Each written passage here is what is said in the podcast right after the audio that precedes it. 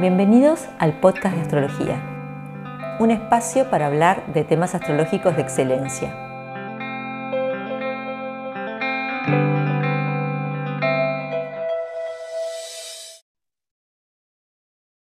Bueno, el tema del cambio climático eh, nos interpela a todos, es el tema que está en la agenda del mundo en este momento y para mí es un enorme honor contar con un pionero en las técnicas de cómo poder predecir el clima.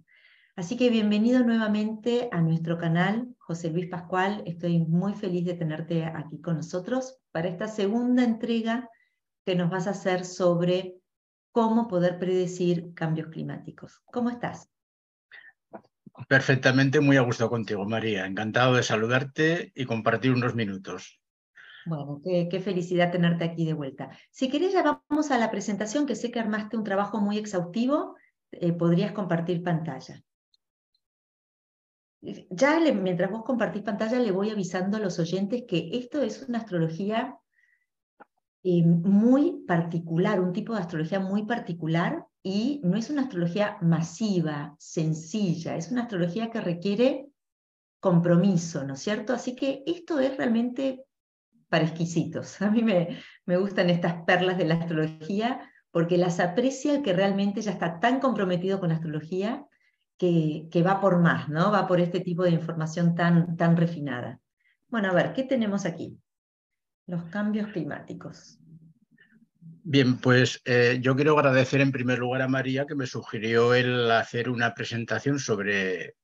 Ella estaba preocupada por las relaciones entre el, clima y, la astrología y que prácticamente no hay practicantes de la astrología que se dedican a estos temas, más, más sobre todo a lo que son los cambios climáticos. Y entonces yo le ¿cuándo fue mi sorpresa cuando yo le dije que en 2007 había presentado ya una ponencia en un congreso ibérico en Alicante, eh, un, trabajo sobre, sobre este asunto. Y bueno, pues fue tan sencillo como recuperar ese trabajo, actualizarlo un poco, em, darle una forma al, año, al, tiempo que ha transcurrido y a cómo está evolucionando el clima, que se está acelerando en los últimos años de una manera que no era esperada. Y bien, mm, aquí está la presentación en la cual primero os, os hablo de mm, un enfoque científico, de lo que os podría decir cualquier climatólogo, pero después lo vamos a ver a la luz de la astrología porque no se puede separar lo que está pasando en la Tierra respecto del, sistema solar, incluso de, nuestro, de, nuestra propia galaxia.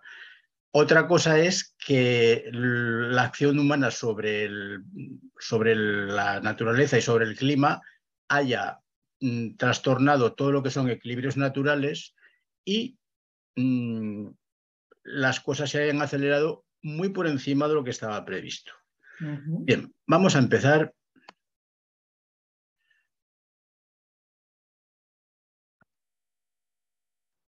Aquí os pongo un resumen de los factores que influyen en el clima terrestre. Yo os los pongo, pero pensad que aunque sean factores mm, que aparece que, no tengan nada que ver con el movimiento de los planetas, están íntimamente ligados a lo que es la coreografía planetaria.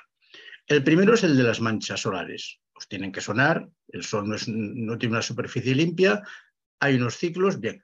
Se supone que es del 0,5% esta influencia. Parece un valor escaso, pero es decisivo. Ah, mira. Eh, la primera teoría que relaciona el clima terrestre con el movimiento orbital de la Tierra data de 1930 y es la teoría de un yugoslavo, Milankovic, Ahora nos extenderemos un poquito más. Un factor que parecería que no tiene nada que ver con el clima, pues es el campo magnético de la Tierra.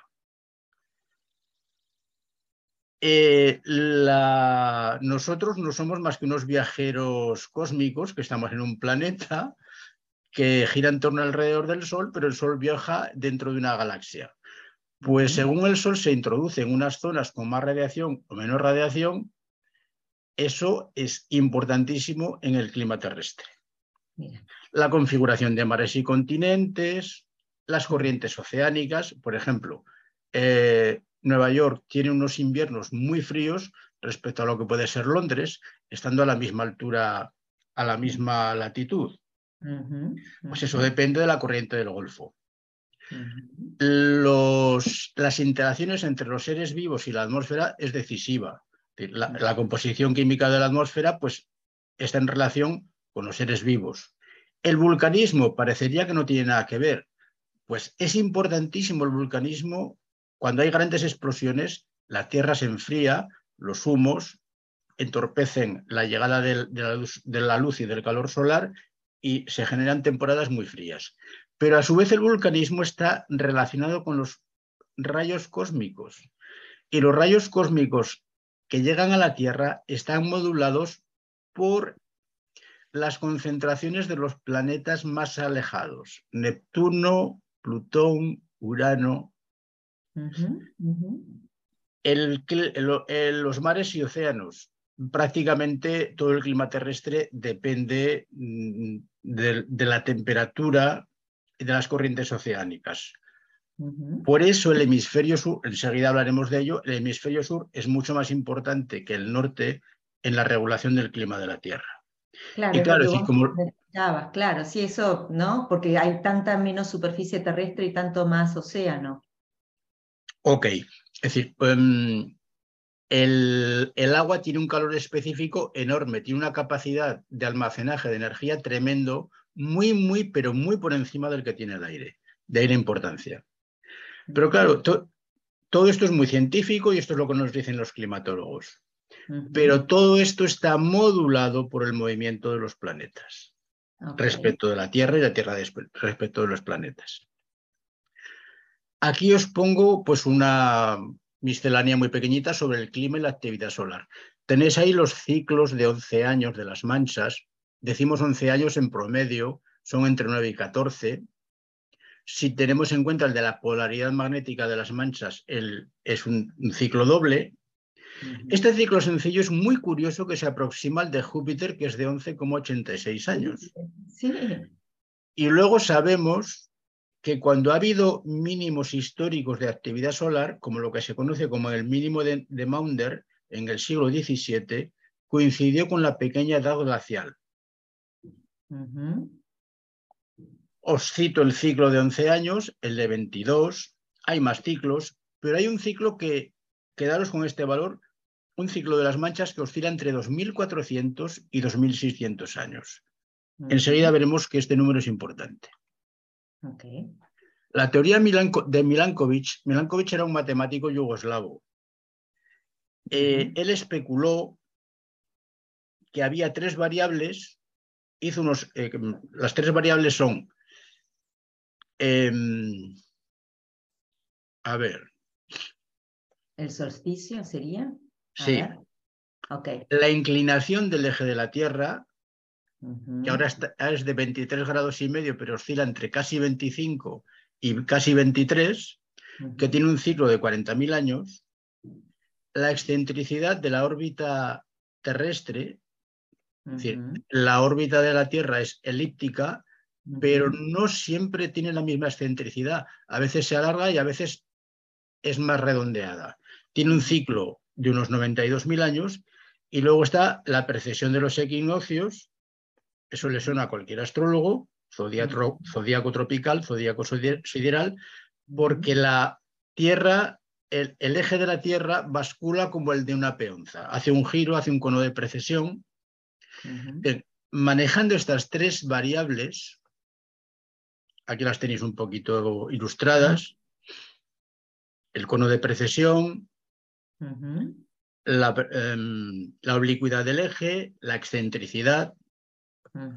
Aquí tenéis pasado esto a, modo, eh, las tres variables en forma gráfica. Él explicó de esta manera las eras, las grandes eras geológicas, las glaciaciones, las deglaciaciones. Claro, esto hace casi ya un siglo, pero fue una teoría puramente matemática, el cálculo de las variables, la insolación del Sol, cómo influían en, la absorción de la, atmósfera, la circulación de, las perturbaciones, pero no había manera de comprobar si esto era cierto o no. como sonaba esto algo astronomía, astrología, la comunidad científica lo, recibió con una gran frialdad. Hasta que en los años 70-80 los análisis de gases, la, cromatografía de, gases, las sondas que analizaban eh, cantidades pequeñísimas de gases, pudieron introducirse en los núcleos de hielo de la, de la Antártida y del, y del Polo Norte y se pudo analizar la composición de la atmósfera hace miles y miles y miles de años. Y curiosamente, la, realidad, es decir, la teoría respondió a los hechos. Y hoy es una teoría plenamente asumida y aceptada por los climatólogos. Quedaros que lo que importante eran la oblicuidad. Estos son factores astronómicos, la inclinación del eje, la excentricidad de la órbita y la precesión de los equinoccios. El magnetismo terrestre. La Tierra tiene un campo magnético, como sabéis, no se conoce muy bien el origen ni el porqué. La brújula sabéis que marca el norte, pero este norte se está desviando a pasos agigantados del norte, se va hacia Siberia, varía no solamente el campo magnético en dirección, sino en intensidad. Y se sabe que ha habido periodos en los cuales el campo magnético desaparece. La Tierra se queda sin magnetismo. Pues esto es importantísimo, porque tal como veis ahí en el gráfico, ahí os pongo las, están dibujadas las líneas de fuerza del campo magnético de la Tierra. Ahora mismo, cuando hay una explosión del Sol, por ejemplo, la mayor parte de las partículas entran por los polos y de tal manera que queda protegida. Todo eso es radiación que produce las auroras boreales pero eso genera una serie de reacciones químicas en la atmósfera. En concreto, hace que el nitrógeno y el oxígeno reaccionen, que son moléculas muy estables. La molécula de hidrógeno tiene un enlace triple y la molécula de oxígeno un enlace doble, es decir, necesitan muchísima energía para activar esos enlaces. De tal manera que se generan óxidos de nitrógeno que tienen color. Eso es lo que pasa en la bujía de cualquier motor de explosión y genera toda una serie de problemas medioambientales. Lo que hace es esos óxidos de nitrógeno colorean ligeramente la atmósfera e impiden la penetración, es decir, absorben la, radiación del sol antes de que llegue al suelo. Con lo cual, algo que parece que no tiene nada que ver con el clima, como es un campo magnético, pues la tiene. La pregunta que nos hemos de hacer ahora, como como practicantes de la astrología, como conocedores del sistema astrológico, es, ¿y esto qué tiene que ver con, los, con el movimiento de los planetas respecto de la Tierra o viceversa? Bien, pues aquí voy a recurrir a la doctrina de las grandes conjunciones, que conocemos a través de autores árabes, llegaron a Europa, pero como Mesajala, como Abu Mashar, como Ben Ezra, hay toda una serie de autores, pero es muy anterior. Todo esto viene de Babilonia y de los ciclos babilónicos. Ah, sí. Mira, justo, vos sabés que te interrumpo un minuto, estuve leyendo bastante sobre la influencia de la astrología de Babilonia en la astrología helenística a través de una, de una norteamericana que se llama, bueno, no me voy a acordar el nombre, no importa, y ella decía que los tres grandes conceptos que, se que toman los, los helenos de, de, la astrología babilónica son la cuestión de las exaltaciones, los microzodíacos, o sea, las dos decatemorias, y los trígonos. Pero, y, eh, o sea, pero no, no, no, no, tenía, no sabía, esta, ese libro es viejo, así que se están todo el tiempo traduciendo textos, no sabía que esta cuestión de los ciclos de los cronocratores también venía de tan lejos no solo de los cronocratores, sino de los ciclos planetarios. Otro día podemos hablar de bibliografía. Yo hace años que es una de las cosas que aprendí, que, a ver, por ejemplo, el teorema de Pitágoras, pues no es de Pitágoras, es muy anterior, viene de los babilonios. El ciclo metónico, que Metón era un, astrónomo griego, es muy anterior. En Babilonia se resolvían ecuaciones de segundo y de tercer grado. Se conocían las, las, sucesiones y las progresiones matemáticas. En fin, mm, de allí procede el sistema sexagesimal que seguimos empleando. Sí, bueno. Eh, un paréntesis, me, llamó la atención porque justo estuve leyendo estos días sobre eso, te dejo continuar. Entonces tenemos las grandes, las conjunciones de Júpiter y Saturno, ya hace poco vivimos una, eh, ya sabemos que se las traen estas conjunciones, son grandes, grandes portales. Estos autores que he citado, es decir, em, Abumasar, por ejemplo, basan lo que son la, historia de las sociedades, de los imperios, de las religiones, en, las conjunciones de Júpiter y Saturno. Visto desde el, desde el siglo XX-XXI, podemos decir que Júpiter y Saturno son, ocupan una posición central en el sistema solar, son los de mayor masa y son los únicos planetas en los que se puede constatar eh, su efecto sobre las mareas oceánicas. A, partir de ahí podemos suponer que sobre la atmósfera pueden hacerlo mucho más. Mm, casi que aquí lo tenéis. Para ver los ciclos que se derivan, mm, aquí os pongo, por ejemplo, pongamos que se produce una conjunción de Júpiter y de Saturno en cero Aries. Mirad aquí a la izquierda. Al cabo de 20 años, la siguiente se produce sobre 3 grados Sagitario.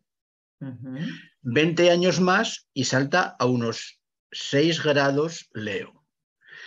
Y 20 años más, digo en promedio, saltará a sobre 10, 12 grados, perdón, sobre 9 grados em, Aries. Es decir, ah. Sí, fijaros, aquí os lo pongo, de 0 Aries avanza 243 aparece entre Sagitario, salta a 6 grados Leo y vuelve sobre 9 grados Aries. Es decir, exactamente en 58,2 años, decimos 60 para redondear, pero es en 58, todos estos son valores promedio, ¿eh? Y tomando conjunciones medias, no como las calculamos hoy día con un, programa. En 58,2 años vuelve a la posición primitiva pero nueve grados más allá. Esto da base a lo que os tiene que sonar la interpretación de, la historia a través de los saltos, de las conjunciones de los cronocratores en las triplicidades. Permanece más o menos sobre 240 años en la triplicidad de fuego, luego salta la de tierra, salta la de aire y salta la de agua. Esto es lo que los autores árabes nos han transmitido pero ya digo, los árabes lo toman de los helenísticos y los helenísticos lo tomaron de los babilonias de Persia primero, pero de los babilonios originarios sin ninguna duda. Hagamos un pequeño cálculo, una regla de tres o una proporción, como queréis llamarle. Si en unos 60 años, exactamente 58,2, el avance ha sido de casi 9 grados, haciendo una regla de tres, para que vuelva exactamente al mismo grado del zodíaco la conjunción Júpiter-Saturno, tienen que transcurrir 2.346 años. Y Esto más o menos... de ese número. ya hablaste de ese número en la primera filmina. ¿Veis porque antes os he dicho, miraros... Había que prestarle atención a ese número. Quedaros con el valor de los... En la primera. de las manchas de los 2.400, 2.600 años. Sí, qué increíble, ¿eh? Todo está interconectado. Si, como hemos dicho que en, 60 años aproximadamente hay tres conjunciones y las consideramos equivalentes, esto nos da también un ciclo importante que es el de 800 años. 800 años es un ciclo que se observa en la historia para interpretar los grandes imperios. No todos duran 800 años, el romano sí, pero otros no. El chino, por ejemplo, pues ha durado mucho más. Entonces, quedaros con una cosa. Tenemos un ciclo, el más importante, el más exacto, de 2.400 años. Uno de segundo orden de 800 años, números redondos, y el tercero, el de 60 años. 60 es el que aplica, yo aplico, aplicamos siguiendo la doctrina de Demetrio Santos, sería el que resuena con los acontecimientos de la vida humana que hoy no vamos a tratar. Bien, si tenemos aquí aquí os pongo el, el periodo principal, exactamente son 796 años, genéricamente 800. El armónico 2 y el 1 medio son el doble y la mitad, sobre 1600 años, sobre 400. Y luego tenemos el de la tercera parte, 266, y el de 2400, que es el más importante. de todos estos, el más importante será el de 2400 y luego el de 800. ¿Por qué? Porque uno es el triple del otro. Tenemos uno básico y el otro que es triple y se han de reforzar. Bien, pues veamos. vamos a lo que es la ciencia actual. Periodos climáticos que nos hablan los climatólogos. Entre menos 8.000 y menos, y menos 5.000, tomamos como referencia el nacimiento de Cristo, más o menos el año cero. los, climatólogos hablan del periodo boreal. Entre 5.000 y, entre menos 5.000 y menos 3.000, el periodo atlántico le llaman. Entre menos 3.000 y menos 500, el periodo subboreal. A partir de menos, menos 800 y, los, y, el 400, ahí hay un, tiempo en el que el clima se empieza a suavizar. Durante los últimos 2.500 años, es decir, a partir del menos 500 hasta hoy, ha habido una cierta continuidad dentro del clima, aunque vais a ver ahora que es una de continuidad no es mucha. Es decir, ha habido un patrón atmosférico que se ha mantenido estable. A este periodo los climatólogos le llaman el subatlántico.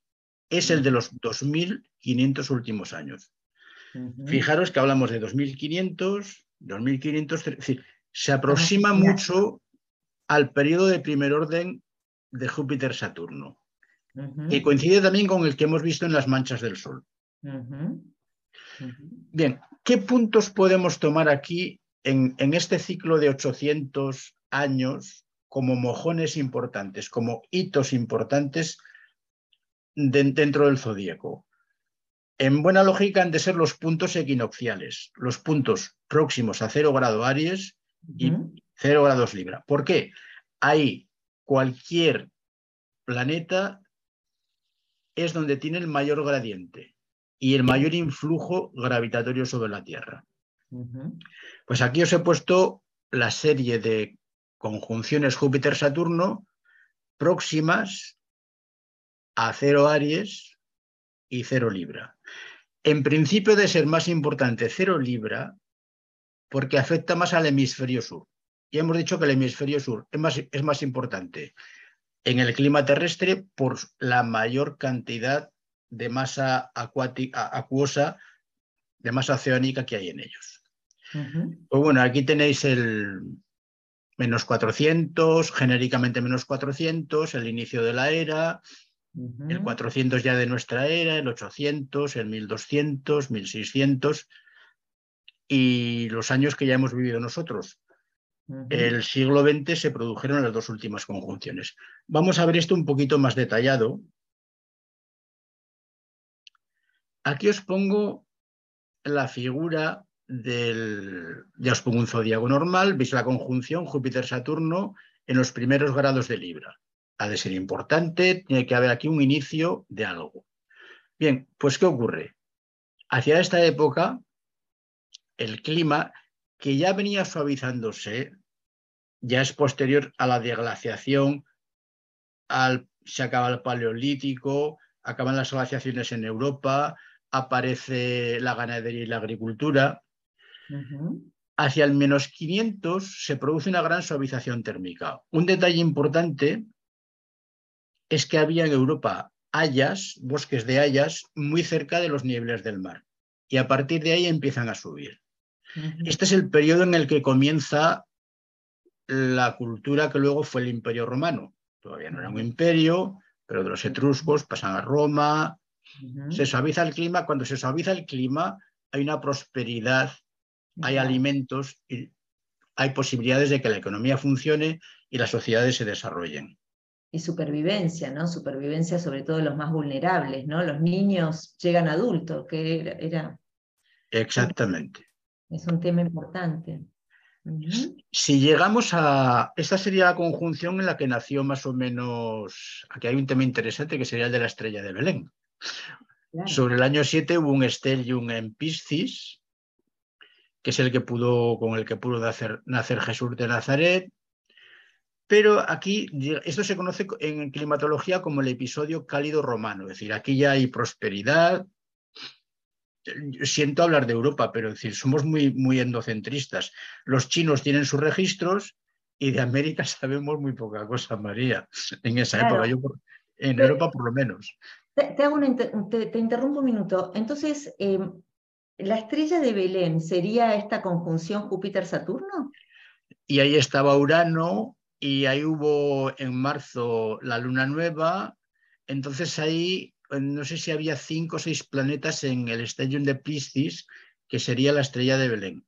Este sería un tema muy, interesante desarrollar. Año 7, marzo de año 7, lo voy a mirar. Mira.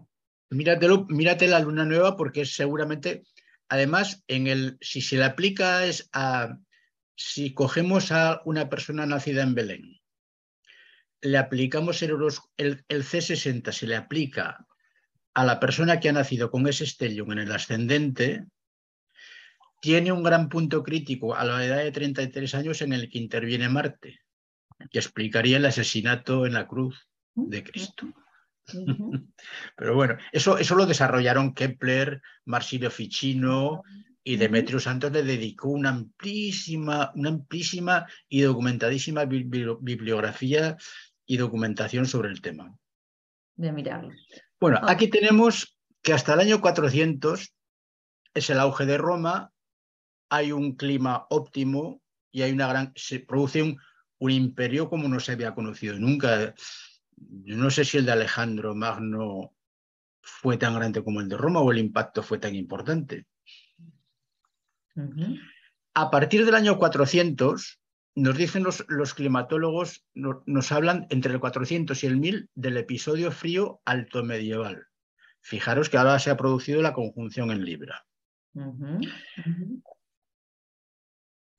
avanzan los glaciares, el clima es mm, mucho menos benigno. Fijaros que coincide con todo el declive de Roma, pero es que a este periodo se le conoce como la Edad Oscura.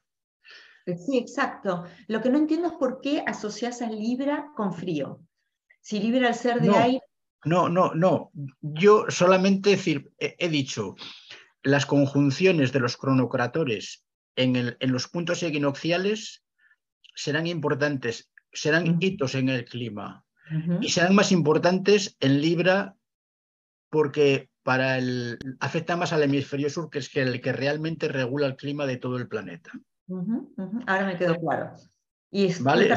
yo, esto es un mapa, astronómico y yo lo que constato es que en esta época avanza el frío en el planeta. Pero fijaros, en el 7, sobre el año 600, los, años 600, ya Groenlandia se mm, empieza a, calentar. En el 8, Noruega. Y en el siglo 9 termina el periodo frío en Europa central y occidental. En la península ibérica, lo importante creo, quiero que os fijéis es que hay una graduación en esta variación, porque ahora mismo en el cambio climático que estamos viviendo no hay graduación, es, global en todo el planeta. ¿Y eso a qué se debe? ¿A la acción del hombre? exactamente, María.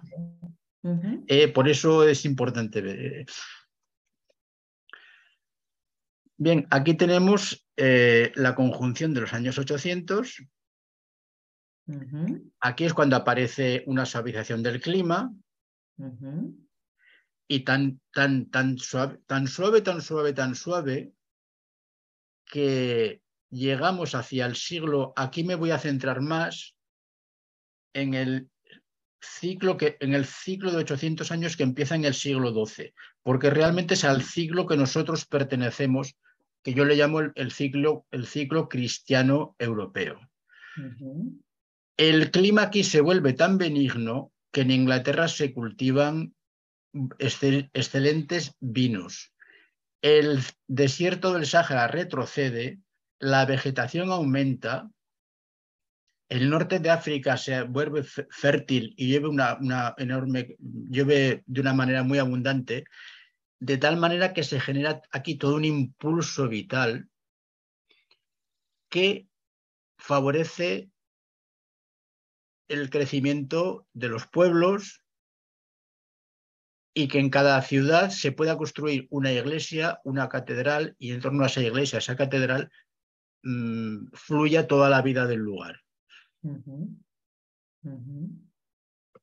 Fijaros, os, os, doy no solamente una conjunción, aquí ya os doy más detalladamente. Es decir, en 1127, prácticamente sobre el punto equinoccial, y, 60 años más tarde se desplaza, pero las dos son en Libra.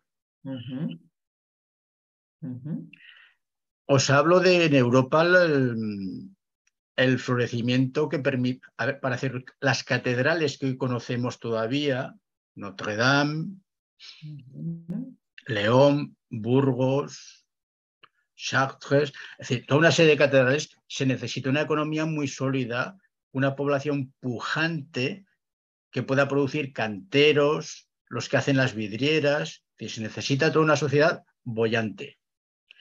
Pero no solamente eso pasa en Europa, sino que es la época de las expediciones vikingas que llegan a, América, que llega, no América, llegan a, llamamos Groenlandia, en inglés es Greenland.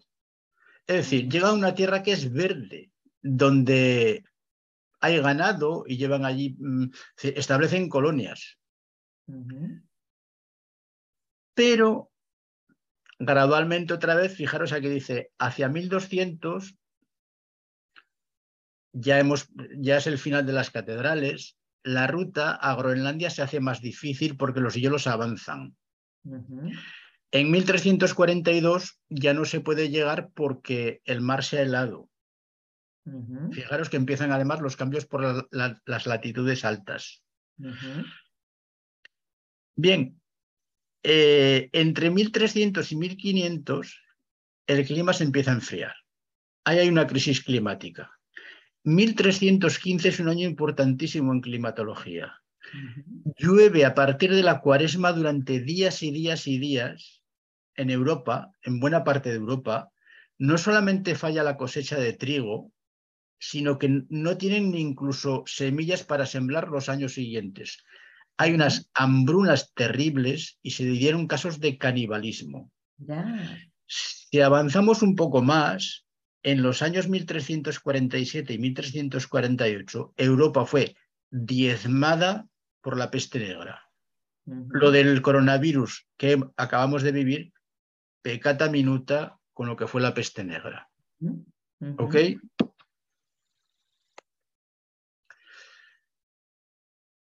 Tan es así, el clima se vuelve en esa época errático, variable. Aquí os pongo la conjunción de los cronocartores en Piscis, que llegamos a los siglos XVI-XVII, que se conoce como la pequeña edad glacial. Es el periodo más frío de todo el periodo subatlántico, de todos los 2.400 últimos años. Se helaron los ríos en España, se heló el Támesis en Londres. Habréis visto cuadros en los cuales en Londres eh, las ferias están encima del río, los puestos de los mercaderes vendiendo sus cosas, porque el, el mismo río se hiela. Y en el siglo XVI aparece la peste nada menos que durante 34 años. los, grandes, las grandes Mm, crisis climáticas coinciden, suelen coincidir o están obligadas a coincidir con periodos de, crisis también de, la salud, las pestes, las epidemias, las pandemias. Todo esto sucede, es decir, el, punto álgido es finales del siglo XVII, comienzos del XVIII es la época más álgida. Aquí tenéis la crisis de o sea, perdón, la crisis, la conjunción de los cronocratores en 1583. Sí, sí. Bien, llegamos, bueno, hacia el siglo, finales del siglo XIX es cuando las temperaturas medias empiezan a subir. Lo que no se sabe es si es porque ya se ha producido la primera revolución industrial, se ha empezado a contaminar la atmósfera, el clima se vuelve a, suavizar. ¿Es por efectos naturales o es por efecto antropogénico? Posiblemente por las dos cosas. Aquí os pongo ya lo que se conoce como la crisis climática del siglo XX. En el siglo XX tenemos, como crisis importante, la conjunción de los cronocratores muy cercana al cero libra. Os doy las del año 21 y, las de los, y la del año 80. Esta figura del año 21, unos 10-11 días después de esta conjunción, cuando se produce la luna llena, creo que es una luna llena o una, luna nueva en oposición. Es la única vez que en el templo de la Basílica del Pilar de Zaragoza, que es la patrona de España, las aguas del Ebro invadieron la basílica. También pasaron cosas muy, muy importantes. En España, esta figura de, la, de, 1980 da inicio a lo que fue la, lo que se conoció como la sequía de los 80, que duró nada menos que cinco años. Pero esto es anecdótico frente a lo que a fenómenos mucho más globales como el fenómeno del niño. El niño de 1982 y 1997 fueron de, una, de una virulencia inusitada. Ya sorprendió mucho a los climatólogos el de 1982, pero es que 15 años más tarde se repitió uno de parecida envergadura y aún los cogió más, más de sorpresa. A partir de ahí es cuando ha venido grandes sequías, grandes inundaciones, temperaturas extremas y lo que a mí más me ha chocado es que cuando se estudia los que, a, a los que simplemente estudiaban la, relación del clima de, la Tierra respecto del Sol, ahora mismo hemos empezado lo que se llama un gran mínimo de actividad. En el año 2020 ya se dio un gran mínimo. Estuvimos mucho tiempo sin manchas parecido a lo del mínimo de Maunder que hemos hablado antes, y se espera que los máximos actuales sean máximos, pero como ahora estamos en un máximo precisamente, pero de mucha menos actividad que habitualmente, con lo cual se esperaría un enfriamiento de la Tierra. Sin embargo, lo que se observa es un calentamiento acelerado. Eh, tenemos ahora mismo en, la península ibérica una invasión de aire africano absolutamente inusitada. Hoy habrá 35 grados en Córdoba, Córdoba de Andalucía. Y se esperan hasta 40 grados esta semana. Estamos, aún no hemos llegado al centro de la primavera boreal. Es increíble. Es increíble. Mm, así, que, y yo, luego me preguntas lo que quieras, María, y comentamos. Sí, sí. Pero yo me, no dejo de preguntarme una cosa nos hablan meteorólogos y climatólogos de que es el aire el que estamos calentando con los gases de efecto invernadero y es el aire el que calientan los océanos. Yo me pregunto si no será al revés. Que sean los océanos los que están calentando el aire. Porque en los años 60, 70, 80 se hicieron auténticos disparates con las pruebas nucleares submarinas. Mm. Franceses, ingleses, americanos, rusos mm, explotaron bombas atómicas en el fondo de los océanos. No tuvo repercusiones. Cada cual responda como le parezca, pero yo me hago esa pregunta. Es que, mira, vos sabés que Em, nunca había escuchado este planteo, pero tiene mucho sentido lo que estás proponiendo, aunque sea para, para observarlo, ¿no? Claro, es, que toda esa energía en, en, eh, el océano no, no, puede no subir eh, la temperatura.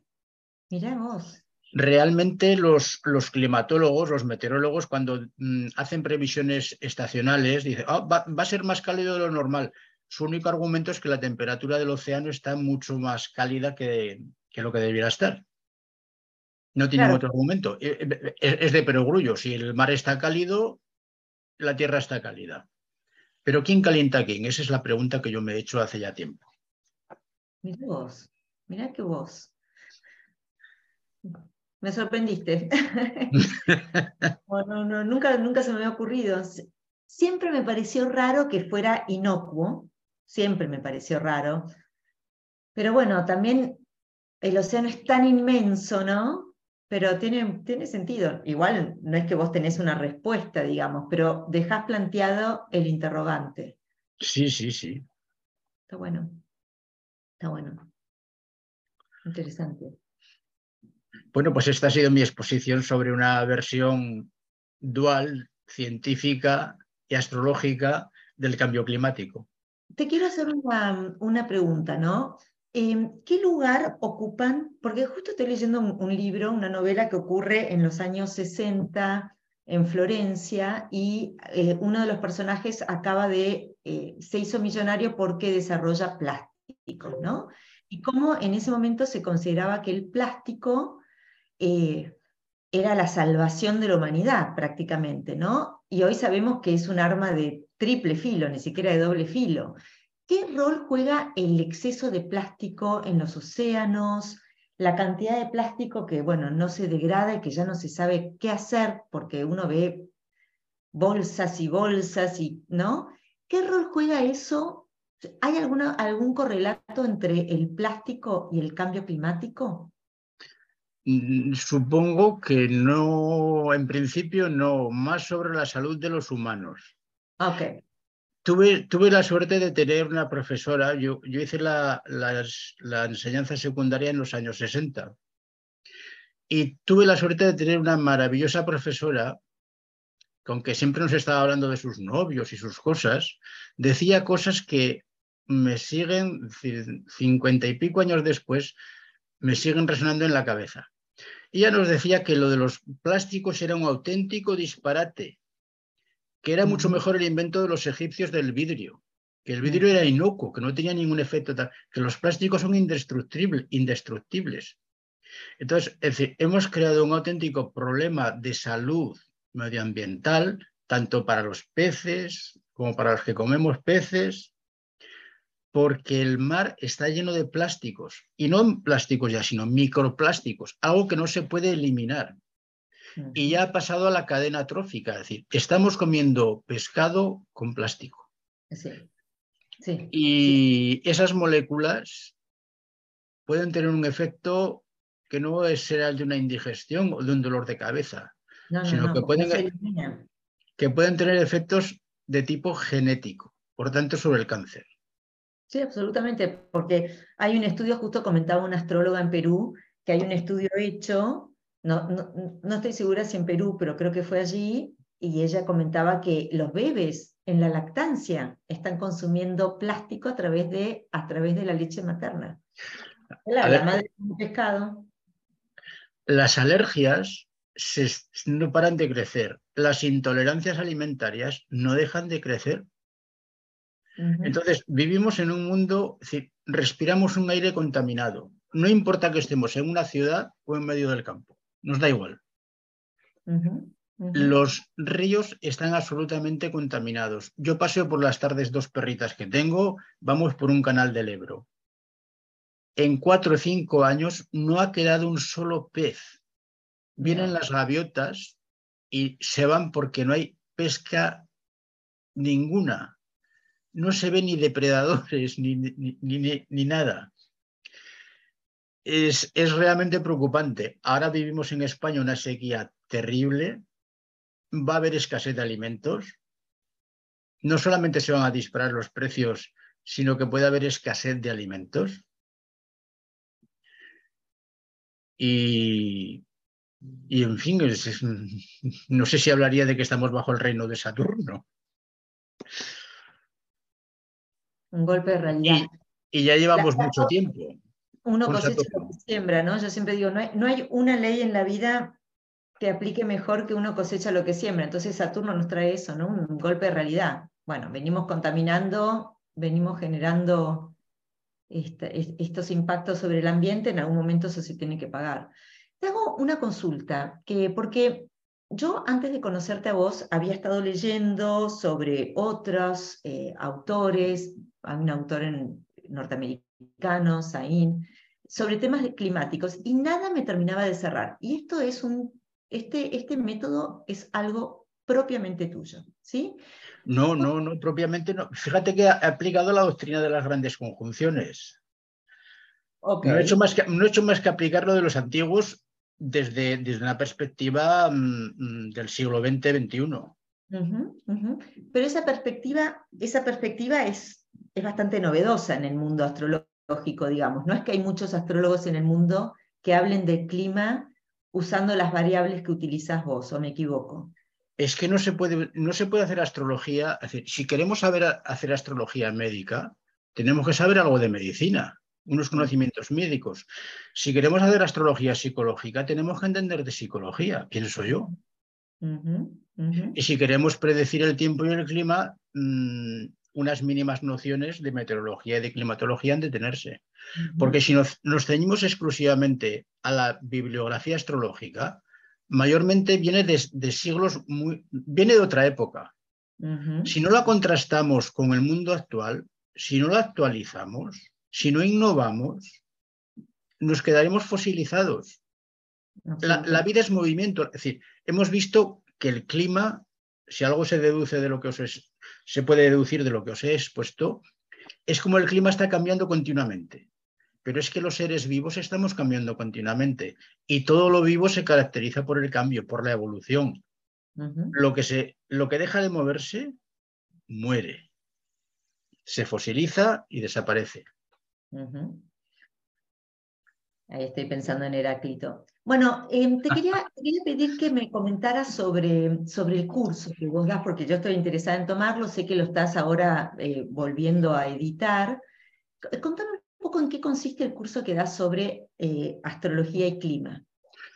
Bien, yo hace ya, han pasado 12 años que inicié la, un, curso de primer nivel de predicción astrológica del tiempo. La diferencia en lo que habéis podido conocer de Zain o de otros autores es que yo todo, todo lo contrasté sobre los registros meteorológicos. Entonces, sobre la base de lo que había sucedido, yo contrasté con lo que se sabía de todos los autores que pude recabar. Entonces, eso dio lugar a un curso de primer nivel, que son 10 temas, cada tema tiene una serie de ejercicios. Lo hacíamos online. Yo enviaba los, los capítulos PDFs, los estudiaban eh, cada, cada persona que se comprometía a hacer el curso, me entregaban los ejercicios y los corregía. Ahora he pensado que sería mejor tener el, el manual donde está toda la, todo el material con los ejercicios y aparte las soluciones. Lo tengo en la imprenta, pero la imprenta, ah, me... como ha sido el Día Mundial del Libro, pues bueno, han tenido mucho trabajo y hace un mes y pico y se está retrasando el asunto. Muy bien. Espero que me lo La novedad es que ahora he, redactado un nivel 2. El nivel 2 serían dos tomos. El primer tomo ya está hecho y espero que me, lo, que me lo den también en cuestión de días. Y el el tomo 2 del nivel 2 me queda una parte que para mí es importante, pero me gustaría resolverla bien antes de publicarla, que es el de la importancia de los pasos de la Luna por el Ecuador celeste, cuando pasa por el Ecuador de la Tierra y su proyección en el Ecuador celeste, y también las verticales sobre las que se producen las lunas nuevas y las lunas llenas. Eso lo comentaste en nuestra última charla, algo sobre eso estuviste, estuviste comentando. Pero es algo que no domino suficientemente. Es decir, hay muchos visos, es muy importante, explica muchas cosas que no puede explicar una carta al uso, una carta astrológica al uso. Pero bueno, es decir, todavía hay material para quien quiera estudiar, tiene bastante asunto por medio, por delante. estaremos, estaremos atentos a la publicación de tus, de tus cursos. Muchísimas gracias. Nos veremos más adelante. Seguiremos hablando de clima. Yo tengo un montón de, preguntas que hacerte, así que si te parece nos volvemos a encontrar eh, en una semana para seguir hablando de esto. Cuando quieras, María, un placer. Muchísimas gracias. A ti, María.